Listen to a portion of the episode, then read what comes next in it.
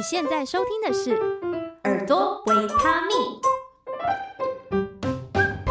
欢迎回来，《耳朵维他命》，我是主持人幸慧。最近来到这个所谓的后疫情时代，所以呢，现在跟朋友见面的时候，好像就会顺便问一句说：“你有确诊过了吗？” 虽然还是希望大家都可以身体健康，不过最近真的是连我的学生也越来越多人开始陆续确诊。只要是两三个礼拜没来上课，绝大部分就是确诊了。那也很多人会跟我反映说，哎，喉咙好像没有好的那么快，然后甚至会稍微影响唱歌、影响声音的使用。所以呢，今天就替大家邀请到专业的医生来到节目当中，我们来欢迎加医科医师翁姿敏。翁医师，你好，Hello，大家好。我是加医科医师翁姿敏。好，现在要叫你翁医师，感觉好生疏。平常很少这样子称呼你，因为我们其实是大学的学妹，对对，社团的学妹。你可以叫我知敏就好了。我刚刚就想说，到底要叫你知敏还是叫你 翁医师？叫我知敏就好了。对，昔日大学社团的学妹，现在已经变成一个非常专业而且独当一面的医生了，然后也有蛮多经验。我看你之前也常常去打疫苗啊，或是快筛这些工作，其实你那时候都参与很多，对不对？对，我自己服务的地方就是在疫情的热区啊。对，所以每天都面对非常非常多的确诊病患，所以不管是打疫苗啊，嗯、或者是那个检疫门诊，或者是那种确诊者住的那种集中检疫所，嗯，大概都有去支援这样子。那你自己有确诊吗？我没有哎、欸，你好厉害哦！我也觉得蛮厉害的。对，你在那么高风险的地区，对，然后就是居然没有哎、欸。其实我们有蛮多同事。有确诊的，因为我自己觉得我们平常真的暴露病毒的机会很多啦。那只是说，一方面就是自己的个人防护啊，另外一方面真的就是你自己平常的免疫力可能也要顾好。对，因为大部分我身边的同事或者学长姐、学弟妹们，他们感染的地方可能都是他们那阵子真的比较累、比较忙的时候。对，所以他们免疫力可能真的也。比较降低的时候，哎，遇到这么大量的病毒，大概就在劫难逃这样。嗯，所以就是平常自己维护好身体的健康还是蛮重要的。嗯，没错，没错。嗯，那很多人都说这个 COVID 的症状之一。大家都形容说是割喉般的喉咙痛，因为我自己也是还没有确诊过，嗯、所以我不晓得说这个病毒它到底是对喉咙造成什么样的影响，会有这么痛的感觉。大家如果有印象的话，就是刚开始两年多前疫情刚出来的时候，嗯、其实比较少听到有人说喉咙痛这个症状。嗯，可能那时候台湾其实没有什么太多的本土疫情啦，对，所以刚开始在原始株出来什么阿法、贝塔那些原始株出来的时候，其实轻症的话大概就是发烧啦、酸痛啊，嗯、然后觉得倦怠感、嗯、啊，比较严重一点可能会就是肺炎嘛，对啊，嗯、大家记得的话，刚开始它是一个肺炎，对，嗯、那当然随着这个病毒演化的过程，它可能就哎慢慢慢慢慢，因为它想要感染越来越多人，所以它的毒性会慢慢的降低。对啊，降低的过程中，它可能原本它会感染到我们的下呼吸道，也就是说，像刚刚说的肺部那种，就是所谓的下呼吸道。哦，对，它是比较严重的感染，嗯、但是严重的感染就会让它的宿主，就是被感染的人比较容易死亡。对，嗯、所以病毒其实它后来慢慢演化的时候，它就会局限到说，哎，它的感染不要那么严重。对，嗯，可能以轻症为主，它这样可以传染的人会更多，宿主更多。对对对，比较不会说，哎，宿主一感染，他就很重症就死亡或被隔离，他就可能就传染不出去了。嗯，对，所以它慢慢变得轻症的演化方向，其实就发现说，哎，后续可能它的感染就比较偏向上呼吸道的症状越来越明显。对，所以其实大家在欧美也是有发现啦，就是喉咙痛这个症状，好像大概都是以这波就是最主要 Omicron 的这波疫情，嗯，才会发觉说，哎，还蛮多人开始有提到说，这个喉咙会像针刺般或者刀割般这种疼痛，嗯，对，不管是喉咙痛或是头痛啊、发烧啊、肌肉酸痛，这个大家都还是是身体在发炎的反应啦。哦，因为刚刚有讲到说，Omicron 它可能比较局限于上呼吸道，嗯、所以它的病毒量可能就会在上呼吸道的部分浓度比较高。嗯，那我们身体为了去抵抗这些病毒，它就会释放出很多的发炎物质，或者是聚集一些作战的细胞过来，所以大家一起聚集在这个地方，然后打仗，就会让我们身体组织发炎。嗯、所以喉咙痛大概就是我们咽喉在发炎的时候的一个症状之一。嗯。那那个发炎的反应，所以是我们里面的状态是怎么样？就是它会肿起来吗？就是基本上发炎反应，就是我们俗称红肿热痛，这些都是所谓的发炎反应。嗯，对，就是我们身体它会呃为了要聚集作战的细胞过来，它就会分泌出很多发炎的物质。哦、那这些发炎的物质，就是它会肿胀，主要是因为它会让我们的呃血管壁变薄，作战的细胞才有办法从血管里面跑到。被感染的组织、嗯、就穿过这个血管壁，然后跑过去。嗯，它原本该待在血管里面的这些细胞跑到组织里面，它就会肿起来。嗯，它肿起来，它聚集在那边，它就会开始痛。嗯，对。然后也是因为那边会呃有很多在打仗的痕迹，所以它会有热的状况。对，所以这个就大概就是喉咙痛的主要的原因了。嗯，但还有另外一个原因，可能也是因为像刚刚有说，它上呼吸道为主的症状可能会有咳嗽比较严重。嗯、呃，也知道说在咳嗽的过程中，这些喉咙啊是比较用力的。嗯，对，那可能也会有比较干的状况。那这些大家都会在加剧我们本身的。已经肿胀在发炎的组织在更不舒服哦，所以发炎就是会导致红肿热痛，但是其实就是你的身体它在很努力的对抗的过程。嗯、对对对对对，其实大部分的病毒感染的不舒服，很多数都是身体的免疫反应造成的。嗯、哦，对，所以有些人也会担心说，哎，我在感染的过程中咳嗽，然后有一些血丝，哦、这是不是代表说我们的？是感觉很严重或怎么样？对对对，但是其实大多数都是因为刚刚有说我们的血管壁变薄了，哦、而且我们的组织变肿了，所以那边的组织本来就比较脆弱，它的黏膜比较脆弱。嗯，那再加上剧烈的咳嗽，嗯、它就会让那边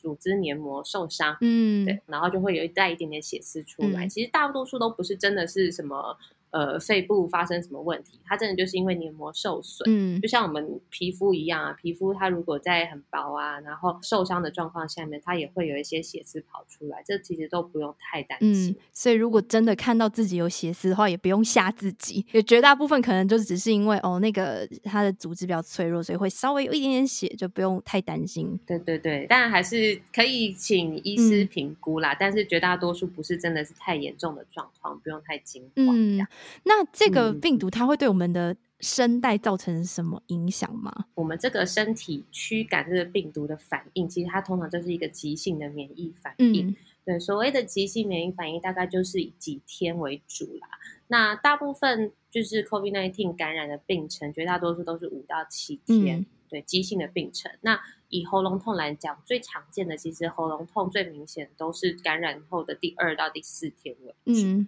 对，所以。它的确就是一个呃，主要在初步击退这个病毒的时候产生的这个红肿热痛反应，其实消退了之后，嗯、它就会慢慢的缓解了。嗯、一般来讲，不太会真的对于声带或是我们的喉咙、咽喉组织留下长久的后遗症。嗯，对。那有一些人，他可能是因为治疗的过程反而会有一些副作用，嗯、比如说就是在一些比较严重感染的状况下面，或是他的发炎很明显的时候。可能会用一些类固醇的治疗，哦、对，那类固醇其实长期使用下，或是说，哎，剂量比较高的时候，它容易引起一些胃酸逆流，哦、那反而是这个胃酸的刺激，嗯、导致我们的咽喉比较容易有一些沙哑的情形发生。嗯、那或者是有些人真的是当初的情形会比较严重，他有需要用到一些呼吸器或是插管的治疗，嗯、那这部分可能就会对于声带有比较严重的损伤。嗯、对，那这部分损伤就可能不一定是。暂时或者急性期就可以恢复的，它可能就会需要后续的一些复健。嗯，所以病毒本身并不会对声带造成永久性的伤害，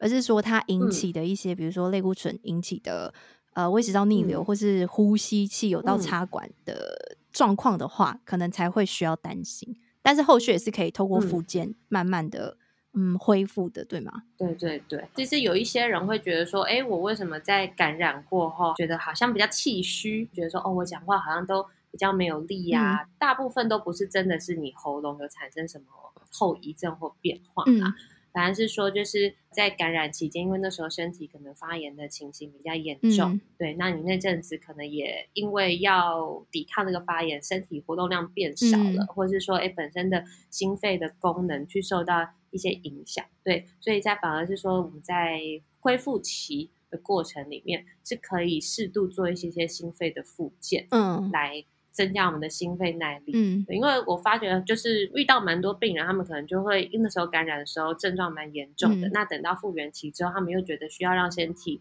休养，反而不太敢去做一些身体活动。嗯、对，然后就会越来越觉得说，哎，为什么我好像呃走几步路就容易喘啊？嗯、然后以前可能爬三楼才会喘，现在我爬一楼就会觉得喘。嗯、绝大多数其实真的都是身体。呃，活动量减少，嗯，对，然后还有说，我们身体在对抗发炎的过程中，本来就会消耗很多体力，对，所以它都是需要一点时间，慢慢的去。复健和复原，嗯嗯，这刚好跟我原本列在题目上的有一题也稍微有点关系，因为你刚刚提到说，哎、欸，其实等到那个就是急性的那个病程已经过了之后，你身体就算还有一些症状，嗯、其实你也应该适度的去运动或是活动。嗯，对对对，其实这蛮重要的，嗯，对，因为我就是发觉到很多人其实他真的越不动，我们身体其实会。退化越快，其实大家如果平常有在运动的人，一定自己都有感觉，就是哎，如果我最近这阵子比较忙，比较没有活动，那很快就是可能过个一两个礼拜、两三个礼拜，就会感受到你的体力下降的速度很明显。嗯，对。那其实这个感染它也是会有类似的这个效果，不一定真的都是病毒还没有好，嗯，其实病毒都已经被清除过了，嗯，而是自己身体需要一点时间复健。嗯，这就很像我们身体打仗。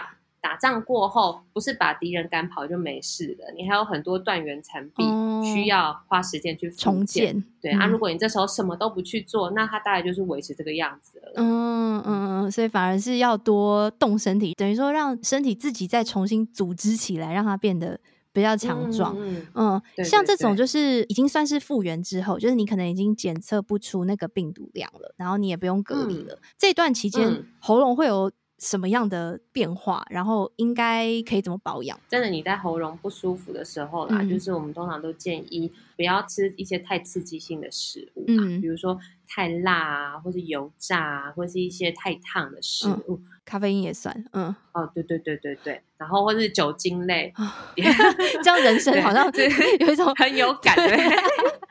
没有，这这是短期啦，嗯、就是在这段时间，如果你自己觉得，哎，我的那个声音好像还是没有办法恢复的这么完全的时候，嗯、其实就是先避免那些比较刺激性的食物，嗯，可以吃一些比较凉的啦，就是说，哎、嗯，它你会觉得比较好吞，然后比较不会对喉咙造成刺激性，嗯，对，然后还有就是要提醒大家。像喉糖啊，喉糖有一些就是它可能润喉，但是有一些它会做的很清凉。对对，就是太凉太辣的那种喉糖，有时候可能也会对我们的黏膜会有一些刺激性。嗯，对，所以在它复原期的时候，可能还很脆弱的状况下面。那你就要避免这种太清凉的刺激哦。其他的大概要注意，可能就是要怎么去增强免疫力这件事情。嗯、不管是在感染期或者是在复原期，要增加免疫力，其实都还是建议均衡的营养啊，和、嗯、充足睡眠。就是虽然听起来很老生常老生常谈，真的是老生常谈，因为真的要把这个病毒击退，它没有什么。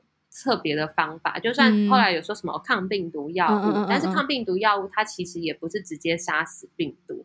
对，因为 COVID-19 的抗病毒药物它其实只是抑制这个病毒的复制速度不要太快哦，嗯，所以它已经进来这些病毒还是需要靠自己的免疫力去把它清除，嗯，所以。真的要可以恢复的比较好，或是比较快的话，嗯，主要都还是要提升免疫力为主啦。嗯，对啊。所以像那些药物或是一些疗程，它有点像是治标，然后你要治本的话，嗯、就是自己的身体还是要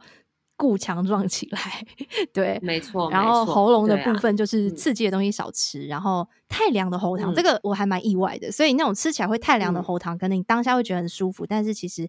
不太好，它可能太刺激，就还是会避免。对，它有时候可能太刺激，而且就是太凉的这个，有时候也会引起一些咳嗽的反射。嗯，对，就是太清凉的这个刺激的时候，嗯，对，那那个部分如果再加上咳嗽的话，可能就会让我们恢复的速度再更缓慢一点。嗯，那可以适时补充就是维生素啦，就是像维他命 B 啊、维他命 C，嗯，对，然后或是有一些矿物质锌。这类的食物，嗯，呃，我觉得不一定真的是要额外去买这样子的东西来补充，嗯、在大部分的食物里面其实都有，嗯，对，只要你吃的是均衡的话，其实就可以摄取。大家可能因为时间忙啊，我就随便买一份炒饭，嗯、或者是我随便吃一碗干面等等的，嗯、就这样子。但是那里面可能就没有我们所谓的这些均衡的营养素，嗯，因为大部分都是以淀粉为主。嗯，刚刚说一些维生素或是矿物质，大部分是在一些青菜、水果，嗯，或是海鲜，或是优质的蛋白质上面会比较多。嗯，那如果没有特别去摄取这些均衡的营养的话，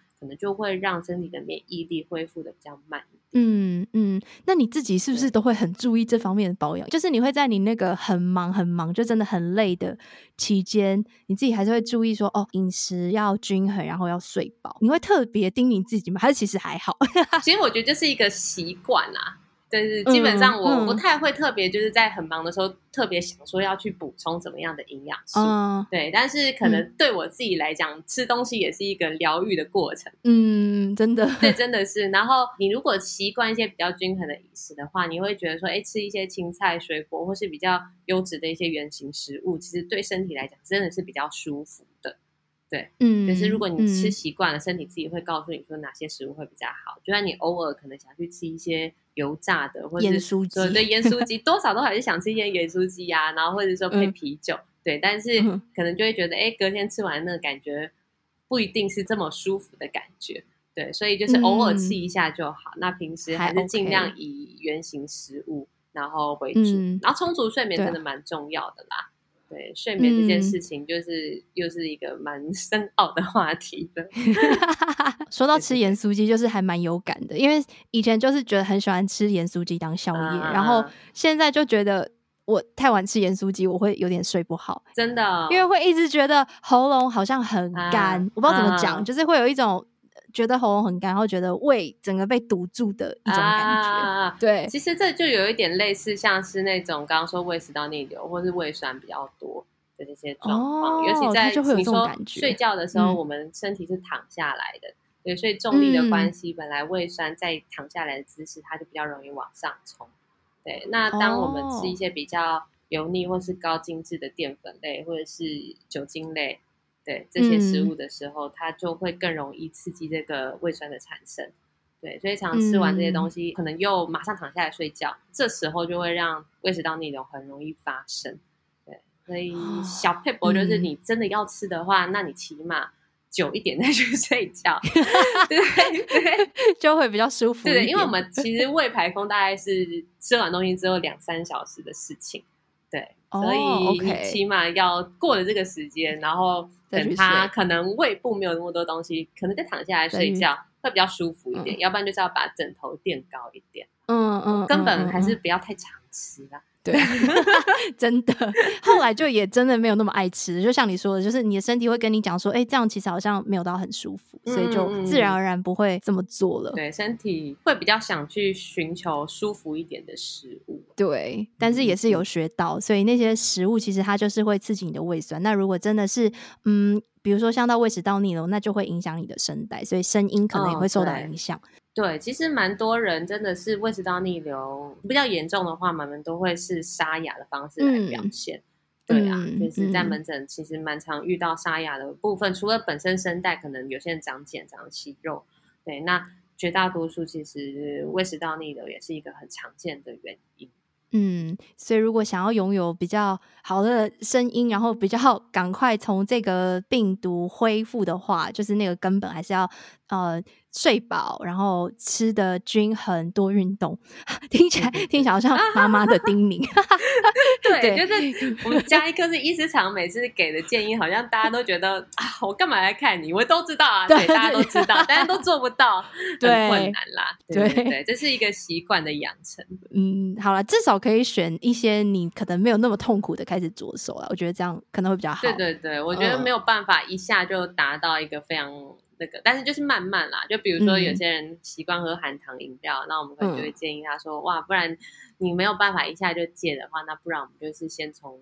微糖、微糖对开始，然后或者是减少你喝的频率，嗯，来慢慢让身体走上一个比较健康、舒服的一个生活方式。对，然后要是盐酥鸡的话，就是等两到三个小时之后再睡觉。对对对对对对对。好。你现在锁定的是耳朵维他命。如果你喜欢这样的节目内容，请在 Apple Podcast 留下五星好评，并且分享给你有需要的亲朋好友，或者以实际的行动支持。点选节目资讯栏的赞助连结，请我喝杯咖啡，让我们一起创作更多好听的节目。因为知敏他其实也有 FB 跟 IG 嘛，所以我之前就看到你在 FB 和 IG 啊，都蛮常会去分享这些疫情相关的资讯，或者是说你自己工作的一些心得。刚开始也有提到嘛，就是你也蛮常参与这些，不管是疫苗啊，然后或是去快筛等等这些工作。那因为这个病毒它其实有一个特性跟其他病不一样，就是它需要隔离。对，如果你比较严重的话是需要隔离，而现在也还是要隔离啦，只是说是居家。那不知道你觉得在医师陪伴病人的这样子的关系当中，会不会因为这个病毒有什么样的影响跟变化呢？隔离这件事情不单纯是对于医病的关系，其实就连确诊者和他自己本身的亲人朋友都会是一个很大的一个阻碍啦。嗯，可能会有一些就是蛮可爱的事情，比如说就是我们要去看居家的病人。嗯，前阵子疫情比较严格的时候，医院就会规定我们要穿全套的防护。哦。对，嗯、所以我们常常就是在去哎看居家之前，我们按了电铃，呢我们就要先在楼梯间很狭小的楼梯间里面，然后把这些隔离衣穿好。然后之前可能就有遇到说，哎，我们进去，然后看那种八九十岁的阿妈，然后她已经看东西都看不太清楚，嗯、但就看到两个蓝蓝的人这样走进来，他们就说，哎呦，你们今天穿的那个蓝色洋装怎么那么漂亮？因为那隔离衣是蓝色的，然后他就说，嗯、哇，你们这个裙子啊，什么什么那个什么布料很好，没有没有，我这就是隔离衣而已，但是就还蛮可爱的，对，但是其实我觉得穿隔离衣工作是。非常辛苦的事情啊，因为像我们可能去看居家的病人，并不是真的说需要很大的体力这样子，对。嗯、但是像我有在户外的一些筛检站或者检疫站支援过，那、嗯、那真的要在户外，嗯、台湾的这种夏天，然后穿着这些隔离衣在外面看病人，嗯、或者是有一些病人他真的是确诊者，但是又需要开一些紧急的手术的时候，大家就是需要穿成套的隔离衣。嗯一起帮他开，这对我们来讲，照护上面就是多了一些负担。但其实我我我自己觉得这个部分，这就是我们的职责，应该这样做。但是其实对于病人来讲，有时候他们真的在生病很无助的过程中，他们没有办法有亲人或者是家属陪伴，这对他们来讲反而可能是更大的煎熬。对，嗯，所以我在医院也有在顾安宁的病人，嗯，所以很多其实都是一些。呃，末期的病人，然后临终阶段等等。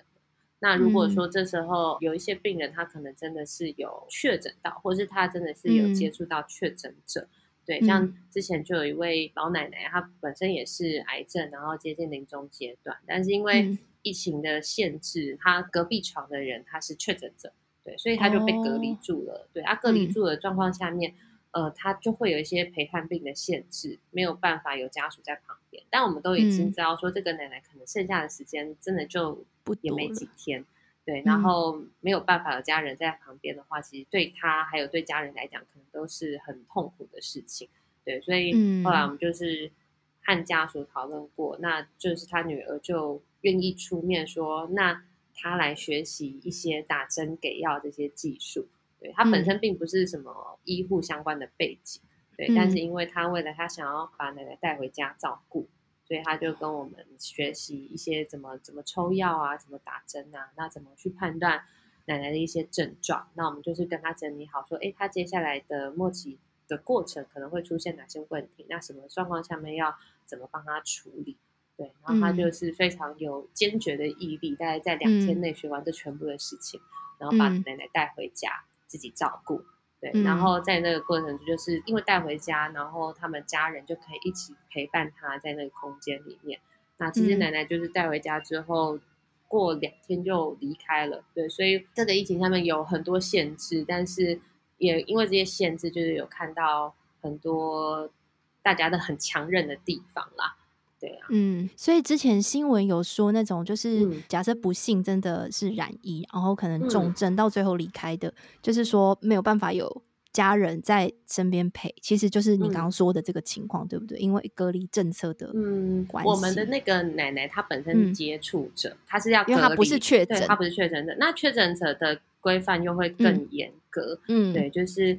我之前也有照顾过是确诊的身份，然后离开的。嗯、那因为我们的死亡诊断书上面就一定会写上有 COVID-19 感染这件事情。那张医生他们看到这个就是会直接火化，对不对？二十四小时之内一定要火化。嗯、对，那那有些家属他们可能就会觉得不太能谅解，有点不近人情。对，因为他觉得说在最后的阶段，其实他们也没有办法过来。看他，然后人离开之后，他们连道别的机会都没有。嗯、对，那那家属会觉得很情绪会比较多，然后可能也会对我们有一些不谅解。但是我觉得这就是疫情状况下面一些很无奈的地方啊。对，嗯。刚听到觉得 有点想哭，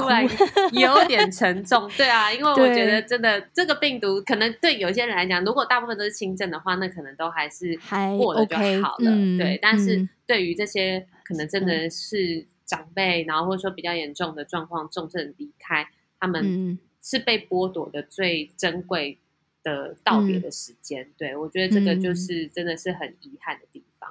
嗯，所以大家真的平常就要好好珍惜跟身边的人相处。没错，没错，真的，因为像就我们在安宁病房常常都会看到说，嗯、哦，我们想要嗯陪他最后一程，就是说医生，你有没有办法帮我们预估说他什么时候会离开，嗯、然后我们要来陪他。嗯、对，但是其实我们真的没有办法这么精确说准。啊，他到底、嗯、对到底剩多少时间？对，嗯、那。我都会说，就是其实，与其他可能在最后的阶段都已经是弥留的阶段的时候，嗯、大家再来陪他，不如就是在他现在还听得到你们，对，然后还可以跟你们回应。的时候，嗯、这时候的陪伴可能是更有品质，对病人来讲意义也最高的时候。嗯，真的是这样子哎，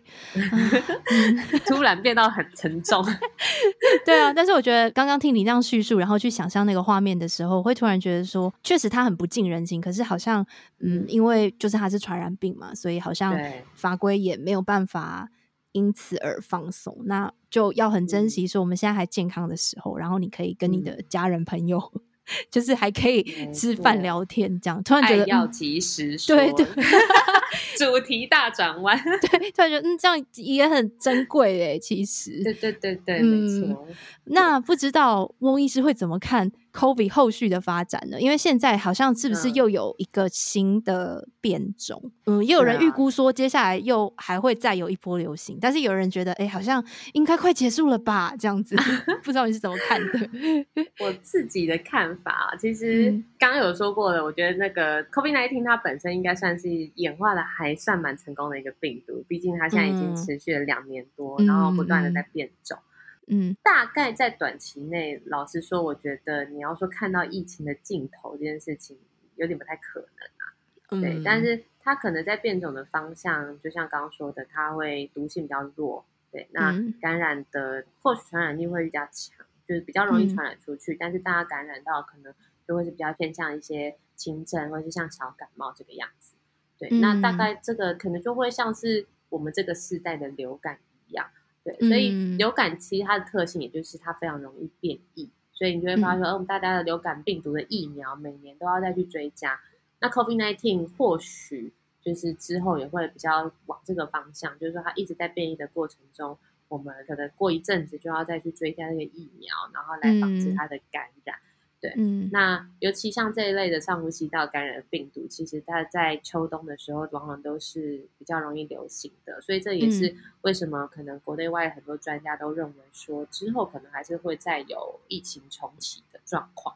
对，嗯，这个其实就是这一类的病毒的特性，就是这个样子。对，嗯，但是。我觉得大家也不用觉得太绝望啦，就是因为在这两三年内，其实大家非常快速的发展出了很多，不管是疫苗也好，然后或者是防治的策略也好，然后或者是说甚至抗病毒的药物，对，其实我们比起在二零一九年底的时候爆发的时候，我们已经有很多很多的武器，我们已经不是当时那个什么都不知道，对这个病毒完全不了解的人的，对，所以应该可以在更自信，而且更平常心的来面对后续的疫情啊。对，因为我觉得主要这个疫情除了影响我们生理上面的健康以外，也因为隔离这件事情，或者大家对于这个未知的病毒的这个担心和焦虑，其实更多影响的是心理上面的健康。因为我觉得在门诊，其实看到很多病人，他们在在疫情的状况下面，有些人是因为很害怕染疫，都把自己关在家里，完全不敢从事正常的生活。嗯，也有病患，他是因为。他可能是台湾本土疫情的时候，他们公司第一个确诊哦，压力很大。对，他压力非常大。嗯。我记得那时候他来的时候，他说：“哦，他是我们本土疫情是五月的时候开始爆发嘛，他他说他是四月底的时候，哦，那时候染第一批。嗯，对，所以就是在那个状况下面，可能很多人会去指责，嗯，就觉得说是破口啊，嗯，怪他传染给别人。那即使到七月的时候再来看我，他还是为了这件事情会。讲到他就会哭出来，嗯，对，所以病毒虽然已经感染过了，但是这些心理压力就是更影响到我们的健康，可能会更长远，嗯，对，所以我觉得大家已经有这么充足的武器状况下面，其实就是尽量把该做的防护就是做好了，嗯，就是也不用说太担心，就是做好适当的个人防护，洗手啊，或者是说，哎，不要和别人共食啊，嗯，但是还是尽量要恢复自己本身的正常生活，嗯，不要让这个。病毒真的影响自己的生活太久。嗯，我那时候有听到一些有就是确诊的朋友，就是他们就说，可能自己还没有确诊的时候就知道说啊，现在就轻症啊，反正就是也不会怎么样。真的轮到自己得的时候，嗯、他说真的会失眠呢、欸，因为就是你还是会有点想很多，然后会有点担心说哦，我我就是会不会病情怎么样啊什么之类，所以那个心理的焦虑其实还是会比想象中的还要多更多。对对，然后尤其是家里如果有一些长辈或小孩的，哦、其实他们压力更大，嗯，对他们很担心，就是会不会是自己害了其他人，嗯，对，嗯、所以把自己免疫力养好，不要得到是最好。嗯、但是如果真的遇到了，我觉得就是也是平常心面对。那、嗯、最重要的是，整个社会都要是平常心去看待，的。才不会让这些人压力那么大。嗯嗯，我跟你的看法也还蛮类似，就是我觉得它应该不会马上结束，嗯、但是我觉得就是以不影响生活的前提底下做好防护，然后该做什么就还是去做。嗯、对，该打疫苗就去打，然后就是一样要 吃饱睡好这样子。对，保持心情愉悦，我觉得太重要。嗯，就是身心的状况也是影响自己的免疫力很重要的关键。嗯嗯嗯，对对对，所以呃，为什么会希望大家可以维持正常的生活，也是要让自己不要一直处于这个很焦虑或紧张的状况下面，因为我们身体真的是会因为焦虑和紧张的情绪。去影响到免疫力的，我们会产生很多压力相关的荷尔蒙，那这个部分会让我们的免疫力降低。嗯，对，所以才会说，哎，为什么有很多人在我很忙的时候啊，或者是说，就是真的是情绪很不好的状况下面，身体的状况也会跟着变糟。嗯，对。那其实就是环环相扣的啦，嗯，对，所以我觉得保持平常心是最重要的，嗯，所以还是可以去做一些会让你开心的事情，就是出去外面走走啊，哦，很重要，对啊，跟朋友去吃饭啊，去运动啊，都太重要，都很好，这样子。好，那今天非常非常谢谢翁医师，我觉得解开了蛮多我自己的疑惑的也，然后也觉得说，哎，欸，啊，嗯，这样子听完之后，好像，嗯。虽然说刚刚说疫情可能不会那么快到尽头，但是你拥有一个比较健康一点的心态，嗯、还是可以用一个比较正向的方式去看待目前 这个世界的情况。好，嗯、那大家如果想要 follow。医生知名在他的 IG 上面有非常多的美照哦，欢迎大家 可以去追踪一下。然后也有 FB 专业，对不对？要不要跟大家宣传一下？对对对、嗯、，Facebook 上面的话可以搜寻翁知敏医师。嗯，对，知是资讯的资啊，然后敏是一个门里面再一个文。嗯，对，那。那个专业，我觉得你好像荒废有点久，因为 我有稍微看一下，因为主要刚开始就是想啊，工作上面的心得啊，嗯、或者什么可以跟大家分享，或者我们看到一些想要跟大家喂教啊的部分，嗯嗯、对。但后来有时候 真的觉得哦，回到家就觉得好想耍废哦，想过好自己的心情就好了。对，所以等到或许那个比较有动力了之后，嗯、对，再来跟大家分享。对，可以先关注一下。好，那因为你也刚卸下医生的职务，算是站立一下啦，站立一下医生的这个身份。对对对，想要先休息、嗯，所以也是要去维持自己身心的健康吗？没错，对，嗯、我觉得要适时给自己休息，因为我们这两三年疫情。我觉得真的在工作上面太紧绷了，啊，嗯，真的辛苦你们。我觉得大家都非常的辛苦啦，真的是各行各业在疫情上面都是受到非常大的影响。嗯，那我自己本身之前就有一个计划，就是想要去世界各处看看，这样，嗯，充饱电再出发。好啊，所以大家如果想要看翁医师到，应该到时候会拍照上传了吧？到时候应该就会比较有 时间跟心情了。对，大家一样可以 follow 他的页面哦，然后相关的页面我会放在节目的资讯栏，大家可以直接点击。那就再次谢谢姿敏，谢谢翁医师，谢谢谢谢新会。好，那我们就下一集节目再见喽，拜拜。拜拜！再次感谢你收听到节目的最后。如果对于节目内容有任何心得想法，非常期待听到你的回馈。欢迎在 FB 或 IG 找到我，一起聊聊。相关链接都放在资讯栏喽，赶快点过去看看吧。请持续锁定耳朵维他命。